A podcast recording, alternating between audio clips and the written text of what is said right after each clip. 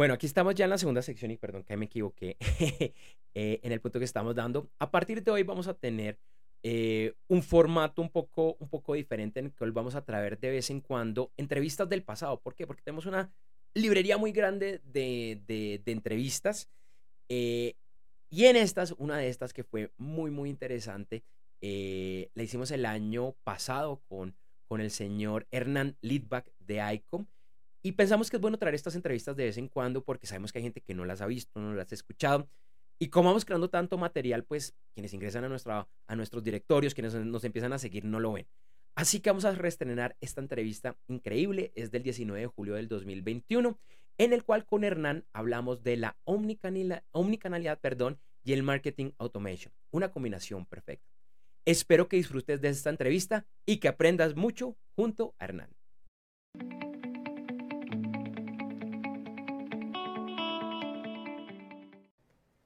Para nuestra entrevista de la semana nos, acompaña el señor Hernán Lidbach, que lo voy a traer en este momento a pantalla. Hernán es cofundador de ICOM y vicepresidente de la Asociación de Marketing Directo e, e Interactivo perdón, de Argentina, la AMIA. Él es experto en estrategia digital orientado a resultados eh, a resultados claros con una trayectoria, de más, una trayectoria de más de 15 años. Hoy con Hernán vamos a estar hablando de Omnicommerce y los desafíos de las ventas digitales y, su operación. Y, bueno, Hernán, además de darte los buenos días y agradecerte por acompañarnos, este, este término de Omni, Omnicommerce, Omnicanal y demás es un término que hemos estado escuchando mucho en los últimos años. Pero, ¿realmente qué es? ¿Realmente qué es la omnicanalidad? Bueno, em, sí, es cierto, lo venimos escuchando hace, hace tiempo. Eh, es un término que por ahí eh, algunos los puede llegar a sorprender, los que estamos en comercio hace, hace años ya que lo venimos eh, escuchando y enunciando, aun cuando todavía no se podía materializar en, en la mayoría de las organizaciones. La omnicanalidad, en definitiva, es, em, hablamos del consumidor hace muy poquito, así que es volver a poner al consumidor en el centro y orquestar todos los canales, todos esos puntos de contacto que tenemos con el consumidor, tanto online como offline, para tener eh, una visión armónica respecto de eh, la compañía y el consumidor. Es decir, que si en algún momento eh, nuestra organización pretende abordar a un consumidor y ese consumidor pretende hacer una compra online y retirar en tienda física, necesita llamarnos a un contact center, ahora que está eh, tan en boga todo lo que es la parte de WhatsApp, siempre tenemos que reconocer que ese consumidor es el mismo en todos los puntos de contacto que tengamos. Así que desde, desde ese lugar, lo que, lo que tratamos de hacer y lo que debemos hacer justamente es armonizar e ir a la velocidad en la cual el consumidor se mueve respecto de todos esos puntos de contacto que tenemos con él. Em, lo que queda muy claro es que la omnicanalidad eh, eh, se relaciona con el comercio y se relaciona con el marketing. Es decir, por un lado el comercio tiene que estar completamente unificado y el marketing de las organizaciones también tiene que estar unificado. Así que van todos esos conceptos de la mano. Es un tema muy interesante y, y discúlpame Hernán, tengo que hacer una corrección porque leí mal eh, lo que vamos a hablar hoy. Realmente nuestro tema hoy es omnicanalidad y marketing automation, una combinación ganadora, un lapsus acá de copy-paste eh, eh, que tú y yo. Está perfecto igual, ¿eh? existen los términos. vale, perfecto. continuamos con la siguiente pregunta y es, ¿de qué manera podemos cuantificar, digamos que esos eh, esos beneficios que eventualmente tendría la organización que desee ir en este, en este camino hacia la omnicanalidad. Bien, excelente. Bueno, los beneficios, sin lugar a dudas, tienen que ver con una mejora de experiencia del consumidor. ¿sí? Me van a escuchar hablar mucho del consumidor, pero bueno, eh, definitivamente es eh, la gran estrella de, estos últimos años. Creo que si listamos a todas las empresas o las 100 empresas más importantes del mundo, todas tienen una orientación al consumidor mucho más que al producto. En este punto, lo que eh, tal vez tendríamos que entender es que eh, cuando uno eh, hace todo pensando en, esta persona, en este individuo, que es el que definitivamente nos va a terminar comprando, todas las mediciones que tengamos que hacer tienen que ver con eso, ¿bien? Y esas mediciones justamente están expresadas en la experiencia, es decir, qué tan contento o tan conforme se sintió ese consumidor comprándonos, eh, pagándonos, retirando el producto o recibiendo el producto, y si estaría dispuesto a realizar una segunda compra o más recompras en el tiempo. Esto habitualmente se mide con indicadores de calidad. Hay uno muy conocido que es el NPS, que es el Net Promoter Score. Y en definitiva lo que mide es, eh, es esa pregunta que por ahí recibimos a partir de Amazon, de Mercado Libre, de Despegar o de Booking, que dice, ¿qué tanto recomendarías volver a comprar en nuestro sitio o en nuestra compañía eh, a tus amigos o a tus familiares? Eh, ese nivel de, respuesta, cuando es alto, lo que nos está garantizando es que seguramente toda la omnicanalidad está funcionando bien.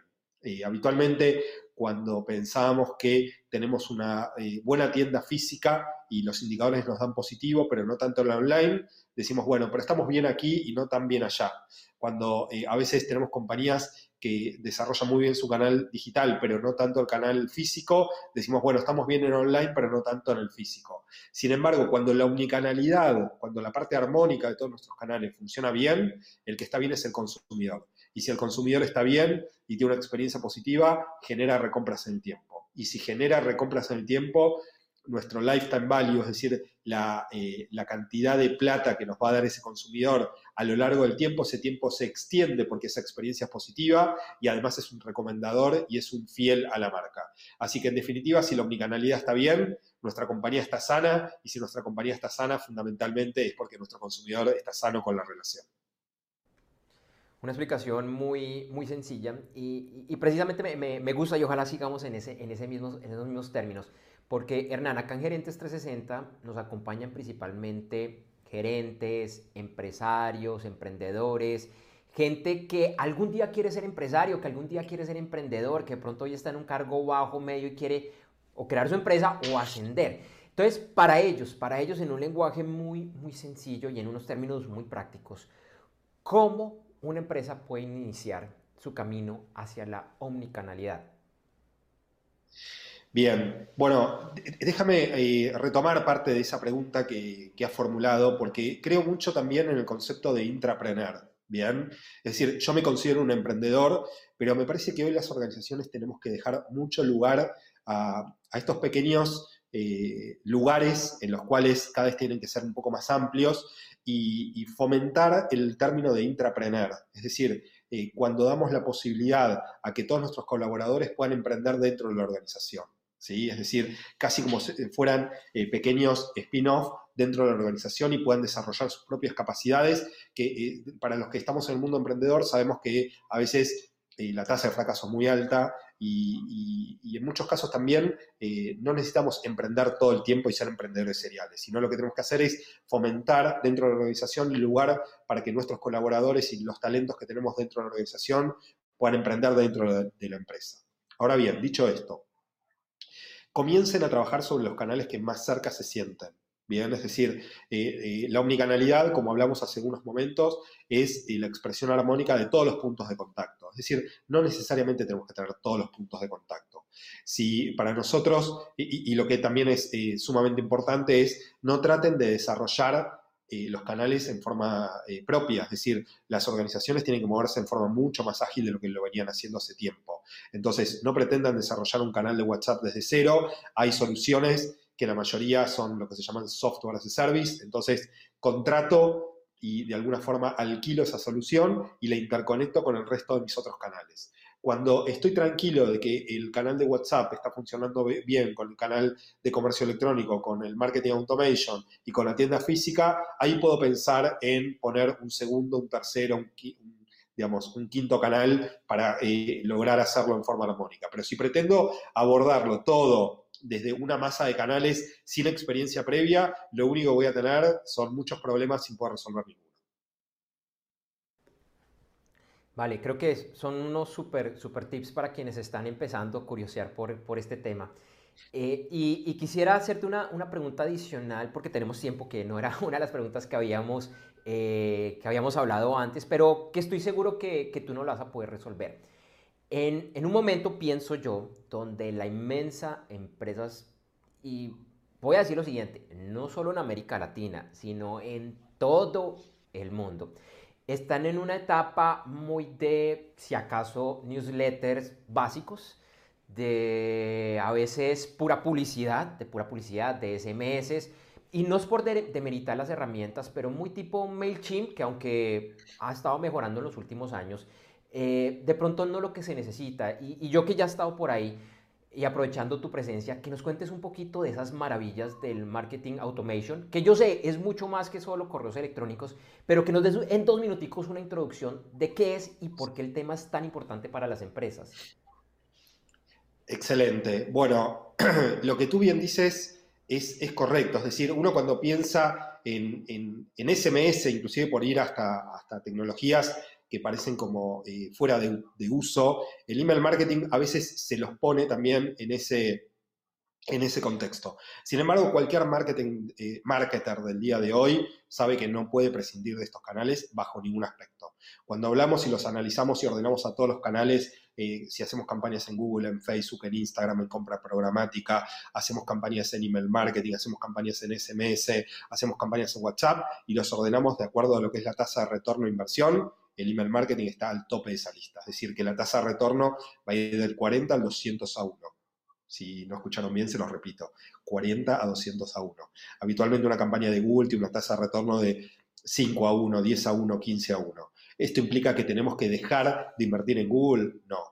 Bien, cuando hablamos del embudo de conversión completo, lo que tenemos es la etapa de descubrimiento, la etapa de consideración, la etapa de conversión la etapa de recompra.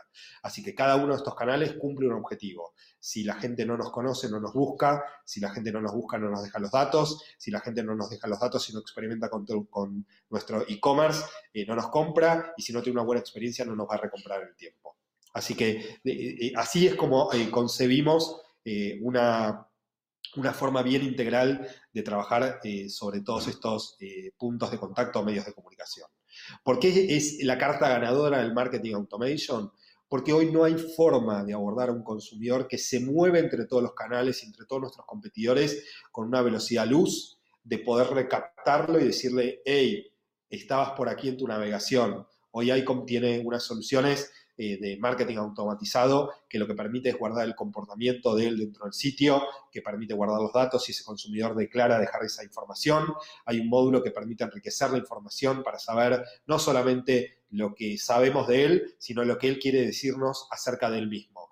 ¿Estás dispuesto a comprar? ¿Qué categoría? ¿Qué marcas? ¿Está buscando productos? ¿Está buscando ofertas? ¿En qué tiempo lo vas a hacer? Esa información vuelve a ingresar y esa información no solamente es útil para un mail de salida, sino que también lo podemos interconectar con plataformas de terceros. Esa información puede viajar a Google, a Facebook, a Instagram y crear audiencias para que el retargeting o el seguimiento a través de estas plataformas sea solo sobre la gente que hace tiempo que no nos abre un mail, que no nos compra o que nos compró y queremos una recompra.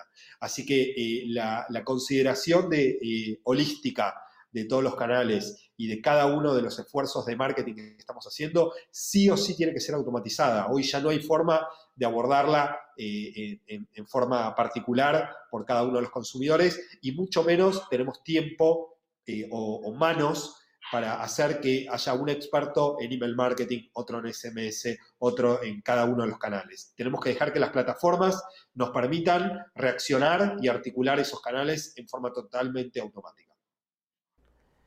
Bueno, Hernán, ha sido una entrevista muy interesante, con mucho contenido. Yo creo que la mayoría de quienes nos están viendo están con dudas porque esa es la idea, esa es la idea que te contacten. Quisiera antes de, pedirte tus, datos de contacto, eh, algo, a, ver si coincides conmigo. Una de las cosas que rescato de tu última respuesta es que es absolutamente clave crear una base de datos propia de clientes. Claramente que es así, para los que seguramente, eh, estoy seguro que habrán tocado alguna noticia en, Gerentes 360 y si no, seguramente van a empezar a aparecer, que es eh, lo que se llama la muerte de las cookies de terceros. Es decir, cuando eh, Google, Facebook, Instagram y todo el mundo, sobre todo la compra programática, va a tener muchas más dificultades en relación a compartir datos de nosotros como consumidores, y me pongo el sombrero de consumidor ahora, y decir, bueno, esto que antes se hacía automáticamente ahora requiere de un permiso estricto del consumidor. Bueno, esos son los temas que habitualmente tocamos en la Asociación de Marketing para todo lo que es Latinoamérica y vemos los casos que están pasando en Europa, en Estados Unidos, en Brasil, en toda nuestra región latinoamericana sobre todas las cosas.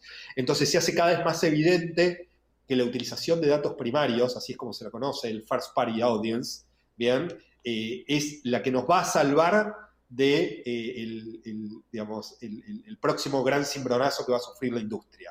No es que va a dejar de existir, pero sí lo va a hacer mucho más complejo. Así que aquellas compañías que están basadas en sus propios datos, en audiencias primarias y sobre todo en el foco hacia el consumidor, bueno, ICOM es una compañía que está hace mucho tiempo en eso, es eh, justamente permitirnos entender que el 30% de la facturación y del tráfico va a pasar por este tipo de tecnologías.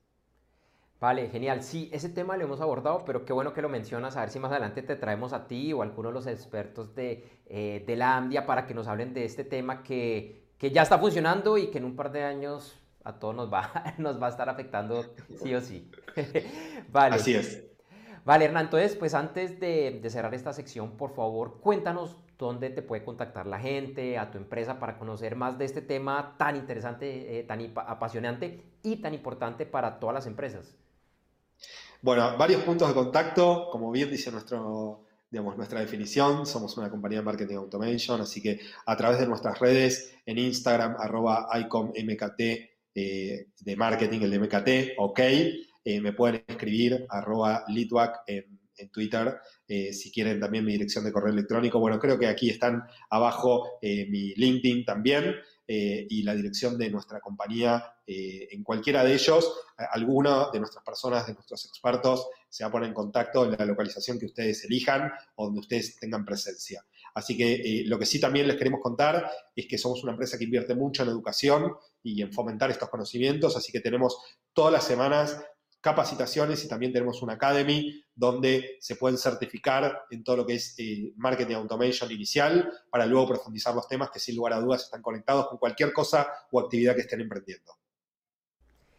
Genial, Hernán. Muchísimas gracias por tu tiempo y te deseamos, pues, acá desde Gerentes 360, una excelente semana. Muchas gracias a Andrés y a Felipe también que nos acompañó al inicio. Eh, un fuerte abrazo para toda la audiencia y siempre a disposición para lo que necesitan. Gracias, que estés muy bien. Hasta luego. Gracias. Este episodio de Gerentes 360 fue presentado por Ecom EX, el programa online de e-commerce para la gerencia y su evento online gratuito en el cual conocerás el verdadero rol de la gerencia en el comercio electrónico. Por favor, no dejes de registrarte ingresando ya a www.g360.blog barra lateral registro. Nos vemos pronto en vivo.